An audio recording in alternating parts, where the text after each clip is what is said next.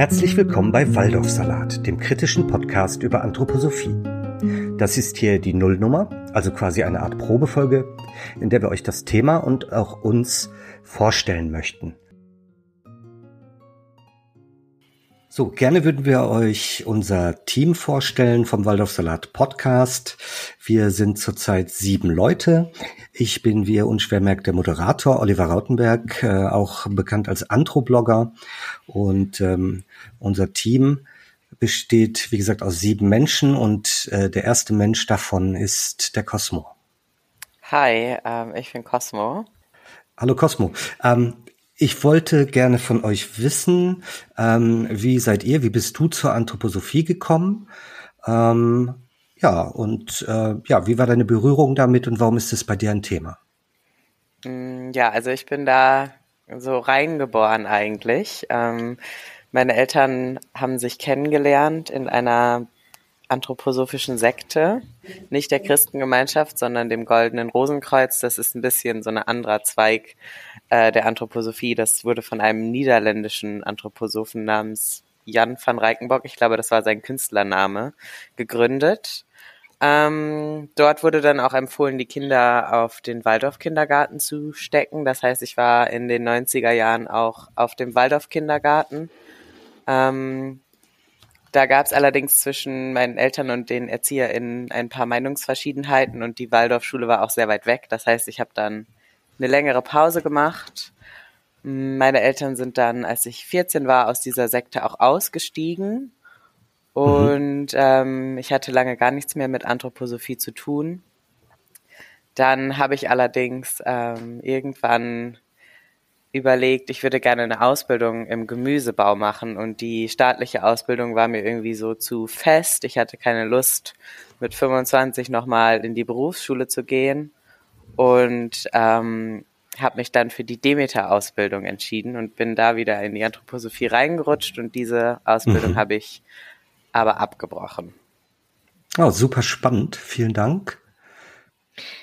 Ja, dann stelle ich mich vielleicht mal als nächstes vor. Ich bin Emma. Ähm, ich habe die anthroposophische Bildungskarriere gemacht als Kind, also angefangen von einer Spielgruppe über den Waldorf Kindergarten und zwei verschiedene Waldorf Schulen, die ich besucht habe. Habe dann auch das Abitur an der Waldorfschule gemacht ähm, das war alles so Ende der 90er und in den Nullerjahren. Mhm. Und ich war auch, Cosmo hat eben schon die Christengemeinschaft erwähnt. Ich war in der Christengemeinschaft. Das ist eben so die von Rudolf Steiner mitbegründete anthroposophische Kirche. Da gab's Religionsunterricht bei mir in der Waldorfschule, so bin ich da reingeraten, bin dann immer zu den Kindergottesdiensten gegangen, habe mich da konfirmieren lassen, und habe sogar nach der Schulzeit da noch mitgearbeitet in der Jugendarbeit. Mhm. Ja, und das ist so meine, meine Berührung mit der Anthroposophie gewesen. Klasse, vielen Dank. Ähm, dann haben wir noch die Katharina unter uns, die sich auch noch vorstellt. Ja, hallo. Ich bin also Katharina. Ich war im Waldorf Kindergarten und auf zwei verschiedenen Waldorf Schulen. Aber nach der achten Klasse habe ich mich dann entschieden, die Waldorfschule zu verlassen, weil ich Kritikpunkte hatte und ähm, mhm. bin dann an ein Gymnasium gewechselt, wo ich mein Abitur gemacht habe. Und die Waldorfschulzeit war in den 80er und 90er Jahren. Das heißt, das ist schon ein bisschen her. Seither habe ich mich immer mal wieder so kritisch mit Waldorfschule und Anthroposophie beschäftigt. Aber so richtig Fahrt aufgenommen hat das erst, als jetzt die Corona-Zeit kam und ähm, ich mitbekommen hatte, dass es in, in diesem ganzen Waldorf-Umfeld wirklich ähm, immer wieder zu seltsamen Vorfällen kam, hm. dass es da ja auch einfach ein wissenschaftsfeindliches Milieu offensichtlich gab. Und ähm, ja, diese Zusammenhänge haben mich dann einfach interessiert. Super spannend. Da bilden wir ja eine ganz schön große Bandbreite ab. Jetzt schon zwischen den 80ern und den Nullerjahren. Ähm, ich bin sehr gespannt, ob wir da ein paar Parallelen zwischen euch finden. Hallo, ich bin Lea. Ja, ich war, ich war auch in der Zeit so im, erst im Waldorf Kindergarten, wobei ich da nur zwei Jahre war. Also vorher noch in so einer ganz klassischen, damals anti-autoritären Kita. War nicht so cool. Insofern war ich erstmal total froh. Dann über meine Zeit im Waldorf Kindergarten bin dann auch in die Waldorf Schule gekommen und habe auch an der Waldorf Schule noch mein Abitur gemacht, auch nicht gewechselt, also tatsächlich die gleiche. Bin hab dann angefangen zu studieren, war dann erstmal weg und dann hat's mich halt doch irgendwie wieder also auf einer Suche nach dieser Gemeinschaft, die ich glaube ich irgendwie einfach kannte oder die mir gewohnt war, nochmal an die Antro-Uni verschlagen für meinen Master und habe in der Zeit dann wiederum auch als Studentenjob sozusagen als Assistenz der Geschäftsführung in einer anderen Waldorfschule gearbeitet und ähm, ja, das sozusagen da nochmal einfach auch aus einer anderen Perspektive gesehen. Und ja, hatte dann eigentlich, also mein letzter Kontakt war so dann auch Anfang der Nullerjahre durch diesen Studentenjob. Und ähm, jetzt erst mit meinen Kindern und der Frage, lasse ich sie impfen, mhm. MMMR mhm. und so, kam das dann so Röteln, ja. Genau, kam das dann erstmal so auf, nochmal kritische Auseinandersetzungen, mache ich das, wie meine Eltern das gemacht haben oder nicht? Und wenn ja, warum nicht? Und ähm, hatte aber die ganze Zeit immer noch vor, dass meine Kinder auf jeden Fall auch wieder auf die Waldorfschule gehen würden. Und als wir dann tatsächlich Plätze im Waldorf Kindergarten, der ja immer so als Vorbereitung oder man sagt immer, wenn die Kinder auf, der Waldorf auf dem Waldorf Kindergarten waren, dann ist die Wahrscheinlichkeit, dass man einen Waldorf Schulplatz kriegt, höher. Mhm, okay. Und dann haben wir tatsächlich, nachdem wir gute Erfahrungen eigentlich in einem Regel, in einer Regelkita gemacht hatten, uns doch entschieden, aufgrund dieser Option auf einen Schulplatz die Kinder doch nochmal in einen Waldorf Kindergarten gehen zu lassen. Und das war direkt eigentlich zum Anfang der Pandemie. Ah, okay. Und das, was ich dann sozusagen als Waldorf-Mutterperspektive für meine Kinder während der Pandemiezeit sozusagen am Waldorf-Kindergarten mit oder in diesem Umfeld nochmal und für meine Kinder und dem Eingehen auf meine Kinder erlebt habe, hat mich an sehr vielen Stellen, inklusive mit den Demos, die so liefen und so, äh, sehr nachdenklich gestimmt. Und da habe ich einfach echt angefangen, mal zu lesen was denn in so der Kindersprechstunde und anderen Dingen tatsächlich so drin steht. Und habe mal die Erziehungskunst, die dann ausliegt im Waldorf Kindergarten, mal mit nach Hause genommen und habe mir das mal durchgelesen. Und ähm, so hat das eigentlich angefangen, dass ich äh, sehr kritisch geworden bin und meine Kinder jetzt auch wieder auf eine Regelkita gehen. Sehr interessant, vielen Dank. Ja, hallo, ich bin Oliver. Ähm, Im Gegensatz zu vielen anderen im Team ähm, bin ich kein Waldorf-Schüler gewesen, auch wenn ich das oft gefragt werde, sondern ähm, ich habe die Anthroposophie kennengelernt, als meine Kinder in einem anthroposophischen Krankenhaus geboren sind. Und äh, weil es da relativ merkwürdig zur Sache ging, ähm, zum Beispiel äh, man kennt es, es gibt keine rechten Winkel in so einem Haus, es gibt keine Radios oder Fernseher. Dafür gibt es viele äh, rosafarbene Wände und viele Rudolf Steiner Porträts und auch eine kleine Kapelle von der Christengemeinschaft. Da habe ich angefangen, mich dafür zu interessieren, warum das da so besonders ist. Und äh, habe irgendwann vor rund 14 Jahren äh, den Rudolf Steiner gegoogelt und bin aus dem Staunen nicht rausgekommen, weil die Anthroposophie eine sehr, sehr verbreitete esoterische Weltanschauung ist und dabei doch relativ unbekannt. Äh, ich hatte angefangen dann darüber zu bloggen und kleine ähm, Schnipsel und Zitate und Pressemeldungen rund um das Thema Anthroposophie zu sammeln und daraus ist mittlerweile ein großes Blog erwachsen, äh, das ich ja heute noch betreibe und mich immer noch mit der Thematik auseinandersetze. Last but not least haben wir gleich die Sarah und den Steffen noch in der Runde. Hey, ich bin Sarah. Ich bin derzeit angehende Biolehrerin und Chemielehrerin, beschäftige mich viel mit Naturwissenschaften und bin selbst in den 80er und 90er Jahren im Waldorf-Kindergarten und auf der Waldorfschule gewesen, habe die Schule nach der achten Klasse verlassen und war auch in der Christengemeinschaft. Also ich habe da sehr viel ähnliche Erfahrungen wie die anderen hier in der Runde. Also ich glaube, die Überschneidungen werden bei uns sehr interessant werden. Das glaube ich allerdings auch. Ähm, last but not least haben wir den äh, Steffen bei uns, der in den zukünftigen Folgen eher weniger vorkommen wird, weil der sich liebevollerweise angeboten hat, äh, uns bei der Technik zu helfen und bei der Aufnahme. Und äh, ja, trotzdem ist er mit dem, mit dem Schwurbelthema im Allgemeinen verbunden, Steffen. Genau, also ich hatte bisher äh, natürlich keinen Bezug zur Anthroposophie, hatte nur so ein, so ein Image im Kopf, was glaube ich viele haben, so ein bisschen verträumt, äh, anders, alternativ und auch das mit den rechten Winkel und sowas, das war so ein bisschen bekannt. Äh, aber in den letzten zwei Jahren in der Pandemiezeit habe ich halt gemerkt, dass da ein bisschen mehr dahinter steckt, so ein eigenes Weltbild mit, mit vielen Verzweigungen in allen möglichen Lebensbereichen und habe sehr viel gelesen, beim Oliver und auch äh, viele Podcasts gehört, äh, zum Beispiel Hoaxilla, die haben da sehr viel drüber berichtet, auch Schau in die Welt, ähm, ein Podcast äh, ah, von, gut. von, von Waldorfschülern. Mhm.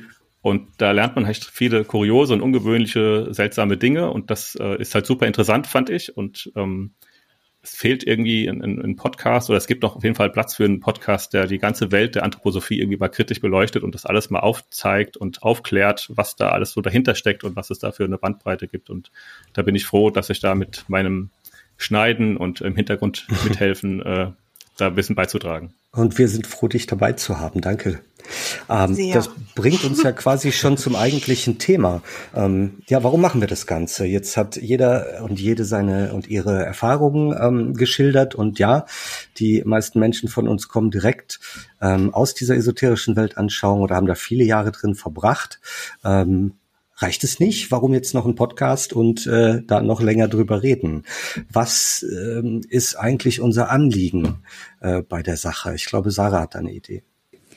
Also für mich ist es so, ich möchte niemanden die Waldorfschule nehmen, aber ich möchte auch nicht, dass die Leute ohne zu wissen, worauf sie sich einlassen, ihre Kinder auf die Schule schicken. Also ich möchte da gerne ein bisschen Aufklärung äh, betreiben, äh, dass man nicht hineinstolpert, wenn man glaubt, na ja, die sind halt ein bisschen alternativ und machen da so eine schöne Kuschelpädagogik. Ähm, warum kann man dann nicht einfach auf waldorfschule.de gehen und sich das Schulkonzept anschauen? Das wäre doch eine Möglichkeit. Mal so gefragt. Ja, die Waldorfschulen haben es, glaube ich, ganz gut drauf. Ähm, Gerade mit dem zu werben, was nach außen hin sich gut vermarkten lässt, aber den Rest äh, halten sie so ein bisschen unter Verschluss oder verschleiern das auch? Also, dass die Waldorfschulen ganz schön gestaltet sind, dass da viel Holz und warme Farben gibt, ähm, das ist ja erstmal nur das Äußere. Aber ähm, unter dem Ganzen oder wenn man so will, auch über dem Ganzen als Überbau ist eben die esoterische Lehre von Rudolf Steiner, die Anthroposophie. Und das machen Waldorfschulen meiner Erfahrung nach nicht so deutlich. Und selbst Eltern und SchülerInnen der Waldorfschule ist oft nicht das Ausmaß dessen bekannt. Also mir ist es auch passiert, wenn ich meinetwegen mich auf Twitter dazu geäußert habe, dass dann ganz wütende, ähm, ja, entweder SchülerInnen oder auch Eltern der Waldorfschule sich geäußert haben, dass das doch alles nicht stimme und dass das ganz normale Schulen seien. Ich war auch total erstaunt. Also man sollte ja meinen, wenn man da so viele Jahre drin verbracht hat, sollte man noch Ahnung haben davon, wie das ist. Aber als ich halt angefangen habe, da echt mal genauer nachzulesen zu bestimmten auch Fragestellungen, die ich so hatte oder Dinge, die mich irgendwie gewundert haben, äh, war ich ganz schön erstaunt, weil man nimmt ja irgendwie auch viel hin. Also daher ist irgendwie mein Anliegen auch immer noch, ich will gerne verstehen, was da eigentlich war. Also ich habe noch ganz viele Fragen in mir, warum Dinge so waren, warum mir das normal vorkam, wie das eigentlich sein kann, dass ich das nie komisch fand und dass ich immer dachte, ich hätte eine eigentlich total normale Grundausbildung und Allgemeinbildung und so. Und jetzt festzustellen, das stimmt halt so alles irgendwie gar nicht. Und ich glaube, das, das motiviert mich schon auch immer noch nach der ganzen Zeit, also da im Austausch zu sein und da einen Klärungsprozess auch zu haben. Das ist sehr interessant. Ich kenne es auch so, ähm, dass selbst die Menschen, die in anthroposophischen Strukturen ähm, leben oder sich befinden, ähm, nicht ganz nachvollziehen können, was die Hintergründe sind. Und deswegen ganz schnell auch ähm, auf Kritik sehr schroff reagieren und sagen, ähm, ja, das mag ja sein, dass es bei Waldorfs manchmal merkwürdig ist, aber bei uns nicht so. Ähm, das finde ich sehr interessant rauszufinden im Laufe des Podcasts. Warum ist es so? Ähm, warum gibt es so unterschiedliche Wahrnehmungen zu einem Thema? Und ja, wie, wie können wir uns am besten über das Thema ähm, informieren und vielleicht auch gegenseitig aufklären? Ähm, wie sieht's denn aus außerhalb der, der Waldorfschule? Ähm, gibt's Themen, die in den anderen Praxisfeldern der Anthroposophie, wie zum Beispiel in der Demeter-Landwirtschaft, in der Christengemeinschaft, dieser kleinen Rudolf-Steiner-Kirche, wenn man so will, oder in diesen anderen Einrichtungen, ähm, die da ebenfalls so schwer zu durchschauen sind? Habt ihr da Beispiele? Also bei der Christengemeinschaft ist es tatsächlich fast so, wie Lea sagt, da würde es mich vor allem auch interessieren, was war da eigentlich? Ich durchschaue das nicht wirklich, was damals mit mir als, ja, so sieben- bis zwölfjährige ungefähr passiert ist. Ich kann mhm. das überhaupt nicht nachvollziehen im Nachhinein. Da bin ich sehr gespannt auf den Austausch vor allem. Mhm. Und man hat ja auch in manchen Stellen auch so ganz positive Vorurteile, ne? Irgendwie Veleda-Produkte sind super. und ja. irgendwie, äh, ja, diese ganz, also das geht ja, geht ja biodynamisch, die, die biodynamische ähm, Moorrübe ist irgendwie mhm. besser für mein Kind. Die Demeter-Moorrübe.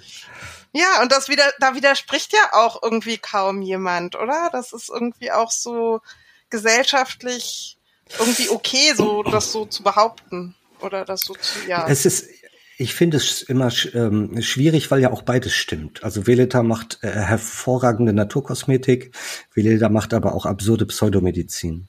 Und ähm, Demeter hat äh, einen tollen Standard im Biolandbau, vielleicht den besten, ähm, aber es naja, ist vielleicht ist aber nicht. Auch so eine ja, Cosmo. Also mit meiner Innensicht in die ja. Demeter-Welt kann ich sagen, dass dieser ähm, besonders hoher Standard, das ist eben auch wieder sowas wie, dass es an den Waldorfschulen so besonders kreativ zugeht, was, was sich so festgesetzt hat, was aber gar nicht unbedingt stimmt. Also mhm. da wird einerseits erstens so, es wird krass ausgebeutet mhm. und das wird sehr verherrlicht.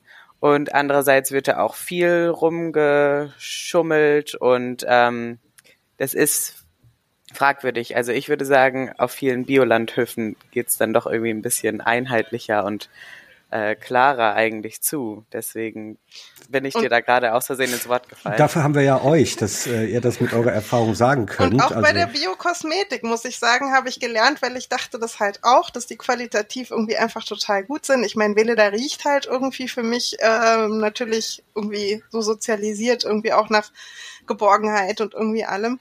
Und alle, jetzt habe ich mich halt informiert dadurch, dass ich Wähle da nicht mehr benutzen will, was ich dann benutze und habe plötzlich relativ viel auch über überhaupt Hautpflege mal gelernt und ja. dann merkt man, dass diese ganzen ätherischen Öle, die da drin sind, für die Haut überhaupt nicht gut sind. Also, Zum Beispiel. Ja, also es gibt große Diskrepanzen. Einer meiner Aha-Erlebnisse. Da gibt es also große Diskrepanzen erstmal aus der Innensicht äh, von Menschen, die in dem System sind, in dem, in dem esoterischen Glaubenssystem und in der Außensicht, aber natürlich auch in der Außendarstellung. Ähm, zum Beispiel Demeter äh, bezeichnet sich manchmal als das bessere Bio. Ähm, ist es wirklich besser? Was macht besseres Bio aus? Und ähm, sind die Mittel, Lebensmittel dann gesünder oder nicht? Oder was soll das überhaupt heißen? Da kommen wir ja hoffentlich dann, dann gemeinschaftlich dazu. Ähm, wie ich schon, wie ich schon höre, ähm, ist bei vielen das Anliegen, also die, die Aufklärung über die, ähm, die Glaubenskonstrukte und ähm, ja, auch ein Erfahrungsaustausch, aber auch ein Wille, was zu lernen, richtig? Ja, ähm, also mir geht das ähnlich wie den anderen. Das meiste, was ich über Anthroposophie weiß, habe ich nach meiner Zeit in der mhm. Anthroposophie gelernt. Ähm, mhm. Und da geht sicher auch noch einiges, aber der Erfahrungsaustausch mit den anderen ist deshalb auch so wertvoll. Und Katharina hatte ja auch schon Twitter erwähnt. Also viele von uns sind ja auch in den sozialen Medien unterwegs. Und für mich ist das jetzt gerade so ein erstmals so ein Erleben. Aha, es gibt andere, denen geht es so wie mir die waren da auch irgendwie mit in Berührung, fanden es vielleicht auch früher ganz schön oder teilweise schön oder auch nicht und sehen das aber heute sehr kritisch und sich damit nicht mehr so alleine zu fühlen, ist mir auch ein großes Anliegen, das auch weitergeben zu können, anderen mhm. ehemaligen Waldorfschülerinnen zu zeigen, dass sie damit nicht alleine sind. Ich glaube, ja, dieses Aha-Erlebnis, äh, Entschuldigung, das Aha-Erlebnis hatten wir öfter, ähm, dass sich viele dann auch über Social Media zusammenfinden und sagen, bei dir war das auch so, bei mir war das auch so. Ich dachte, das wäre nur bei mir. Ja, mhm. da, hat, da hat sich einiges in Bewegung gesetzt auf Twitter, finde ich. Da gibt es sehr viele, viele Erfahrungsberichte von, von vielen, die sich jetzt ähm, ja auch bereit fühlen, darüber zu berichten. Und ich glaube, durch so einen Podcast, den wir jetzt hier machen, äh, wo wir halt verschiedenste Themen beleuchten und verschiedene Lupen auf einzelne äh, Elemente der Anthroposophie legen, ist das, glaube ich, auch nochmal was, äh, um viele Leute erstmal zu informieren, aufzuklären, aber auch vielleicht viele, die ihre, ihre Dinge dann auch teilen wollen. Genau, die Hashtags, ähm, das wäre Hashtag Exvaldi und Anthromitu sind auf jeden Fall sehr ähm, ja, interessant zu lesen. Das sieht man auch sicher in den, in den Shownotes mal. Ja, mir selber tut es auch ganz gut, ähm, viele Berichte aus dem, sozusagen aus dem Innersten äh, nochmal zu bekommen. Ähm, wobei auf mich im Laufe der, der vielen Jahre, die ich das jetzt mache, sehr viele Eltern und ähm, SchülerInnen zum Beispiel, auch Landwirte und, und andere Menschen, Geschäftsführer, Hausmeister von Waldorf-Einrichtungen äh, zugekommen sind und die dann irgendwann gesagt haben, du, ich habe ein Problem mit der ganzen Sache, aber ich weiß nicht, wohin damit. Es gibt da kein Forum für mich. Ähm, will ich mich bei der Schule beschweren, dann wollen die nichts davon wissen. Ähm, und jetzt weiß ich gar nicht, was ich machen soll. Und du kennst dich doch aus und jetzt lass uns mal über meine Geschichte reden und, und was du darüber denkst. Und ja, Steffen sagt es, glaube ich, so ein Forum scheint ganz wichtig zu sein, denn äh, über Social Media hat sich diese, haben sich diese Gruppen gebildet oder diese ähm, ja, Follower, die selber alle Berührungspunkte damit haben und denen tut das unheimlich gut, das aufzuarbeiten. Wobei es auch interessant ist, finde ich, dass sich doch einige auch nochmal extra für das Thema einen anonymen Account zugelegt haben. Also die mhm. Hemmung sozusagen öffentlich irgendwie dazu zu sprechen, das merke ich auch immer wieder, ähm, weil ich dann Privatzuschriften kriege, ähm, ist doch irgendwie sehr groß. Also es gibt mhm. da anders als zu anderen Themen in der Gesellschaft eine, eine sehr große Hemmung, irgendwie da laut zu werden. Mhm. Man muss ja auch sagen, dass wirklich von Antro-Seite da teilweise ganz schön aggressive Reaktionen schon gekommen sind. Ne? Ja, die habt ihr jetzt zum Beispiel im Netz dann abbekommen, richtig? Ein bisschen habe ich den Eindruck, wir sollen alle so als, als Einzelfälle immer abgestempelt ja. werden. Und wir sind alle ja. immer als Einzelfälle abgestempelt worden. Hm. Und es tut einfach wahnsinnig gut, sich da zusammenzufinden und sagen, hey, ab welcher Anzahl sind wir einfach keine Einzelfälle mehr? Und auch sich sagen zu lassen, dass mit unserer Wahrnehmung was nicht stimmt. Mhm, mhm. Es liegt an dir. Eben, und wenn wir das aber alle so erfahren haben, dann kann es nicht mehr unsere Wahrnehmung sein. Dann muss irgendwas am System sein. Und ich finde, es tut wahnsinnig gut, da andere zu finden. Und ich hoffe, dass das auch noch weiteren Ex-Waldis einfach helfen kann. Und das scheint es auch bei Demeter zu geben, Cosmo?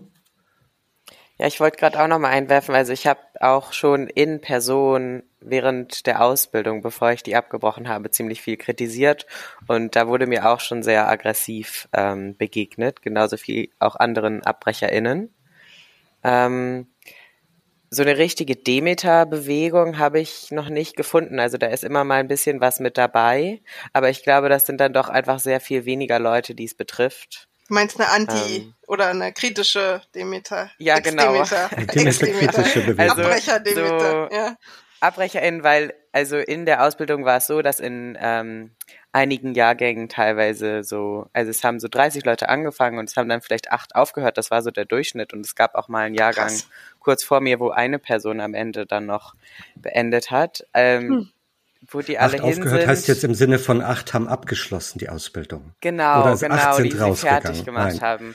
Ah, das sind sehr wenige, ja. Genau, ich denke, da ist vielleicht auch nochmal die Verbundenheit, gerade wenn man so mal ein Jahr oder so da drin war, kürzer, weil es halt eben nicht die Kindheit so berührt, sondern weil ja, es erwachsene 13 Menschen Jahre. sind. Ja. Genau. Man kennt es mit den Abbrecherquoten auch von der Waldorfschule. Also laut eigenen ähm, Erhebungen haben ähm, rund 40 Prozent der äh, Kinder oder der Jugendlichen, die die Waldorfschule abschließen, nicht auf der Waldorfschule begonnen. Das heißt, es sind Quereinsteiger und ähm, da die Waldorfschule aus allen Nähten platzt und äh, die Warteschlangen voll sind, darf man davon ausgehen, wenn ähm, vier von zehn Kindern quer eingestiegen sind, sind auch vorher vier von zehn Kindern gegangen. Äh, worden. Und äh, eine Schule, die eine Abbrecherquote von über 40 Prozent hat, ähm, das, das sollte ja einem schon mal zu denken geben, dass es so ganz einfach da nicht sein kann. Und wenn man dann sagt, ja gut, die paar, die unzufrieden sind, sind Einzelfälle, ähm, dann scheint es nicht mit den Zahlen übereinzustimmen. Und schwierig ist natürlich, von denen hört man nie wieder was. Die machen bei keiner nachträglichen Zufriedenheitsbefragung mit und ähm, die sind dann irgendwie raus aus der Welt. Und ja, vielleicht können wir ja mithelfen, da nochmal die Stimme hinzulenken auf die, die dann das System verlassen haben und dann auch in den Werbebroschüren nicht mehr vorkommen. Das klang jetzt schon ein bisschen wie das Wort zum Sonntag. Ich finde, das klang wie ein super Schlusswort. Finde ich auch. Dann will ich sehr hoffen, ihr bleibt uns gewogen, ihr hört uns an und äh, freut euch mit uns auf die nächste Folge. Das war jetzt quasi die Nullnummer, die vor der ersten Folge läuft. Und in der regulären ersten Folge gibt's dann auch den versprochenen Studiogast oder die Gästin. Ja, und von uns eine, eine Handvoll weniger. Und nicht mehr alle auf einmal, sondern immer dann von dem Team Menschen, die sich mit den entsprechenden Gebieten auskennen oder eine Leidenschaft haben, dazu was sagen zu wollen. Ich freue mich total drauf. Ich danke dem wunderbaren Team und ähm, Danke den Zuhörern der Nullnummer und freue mich auf euch und sage bis bald. Tschüss. tschüss. Tschüss. Tschüss.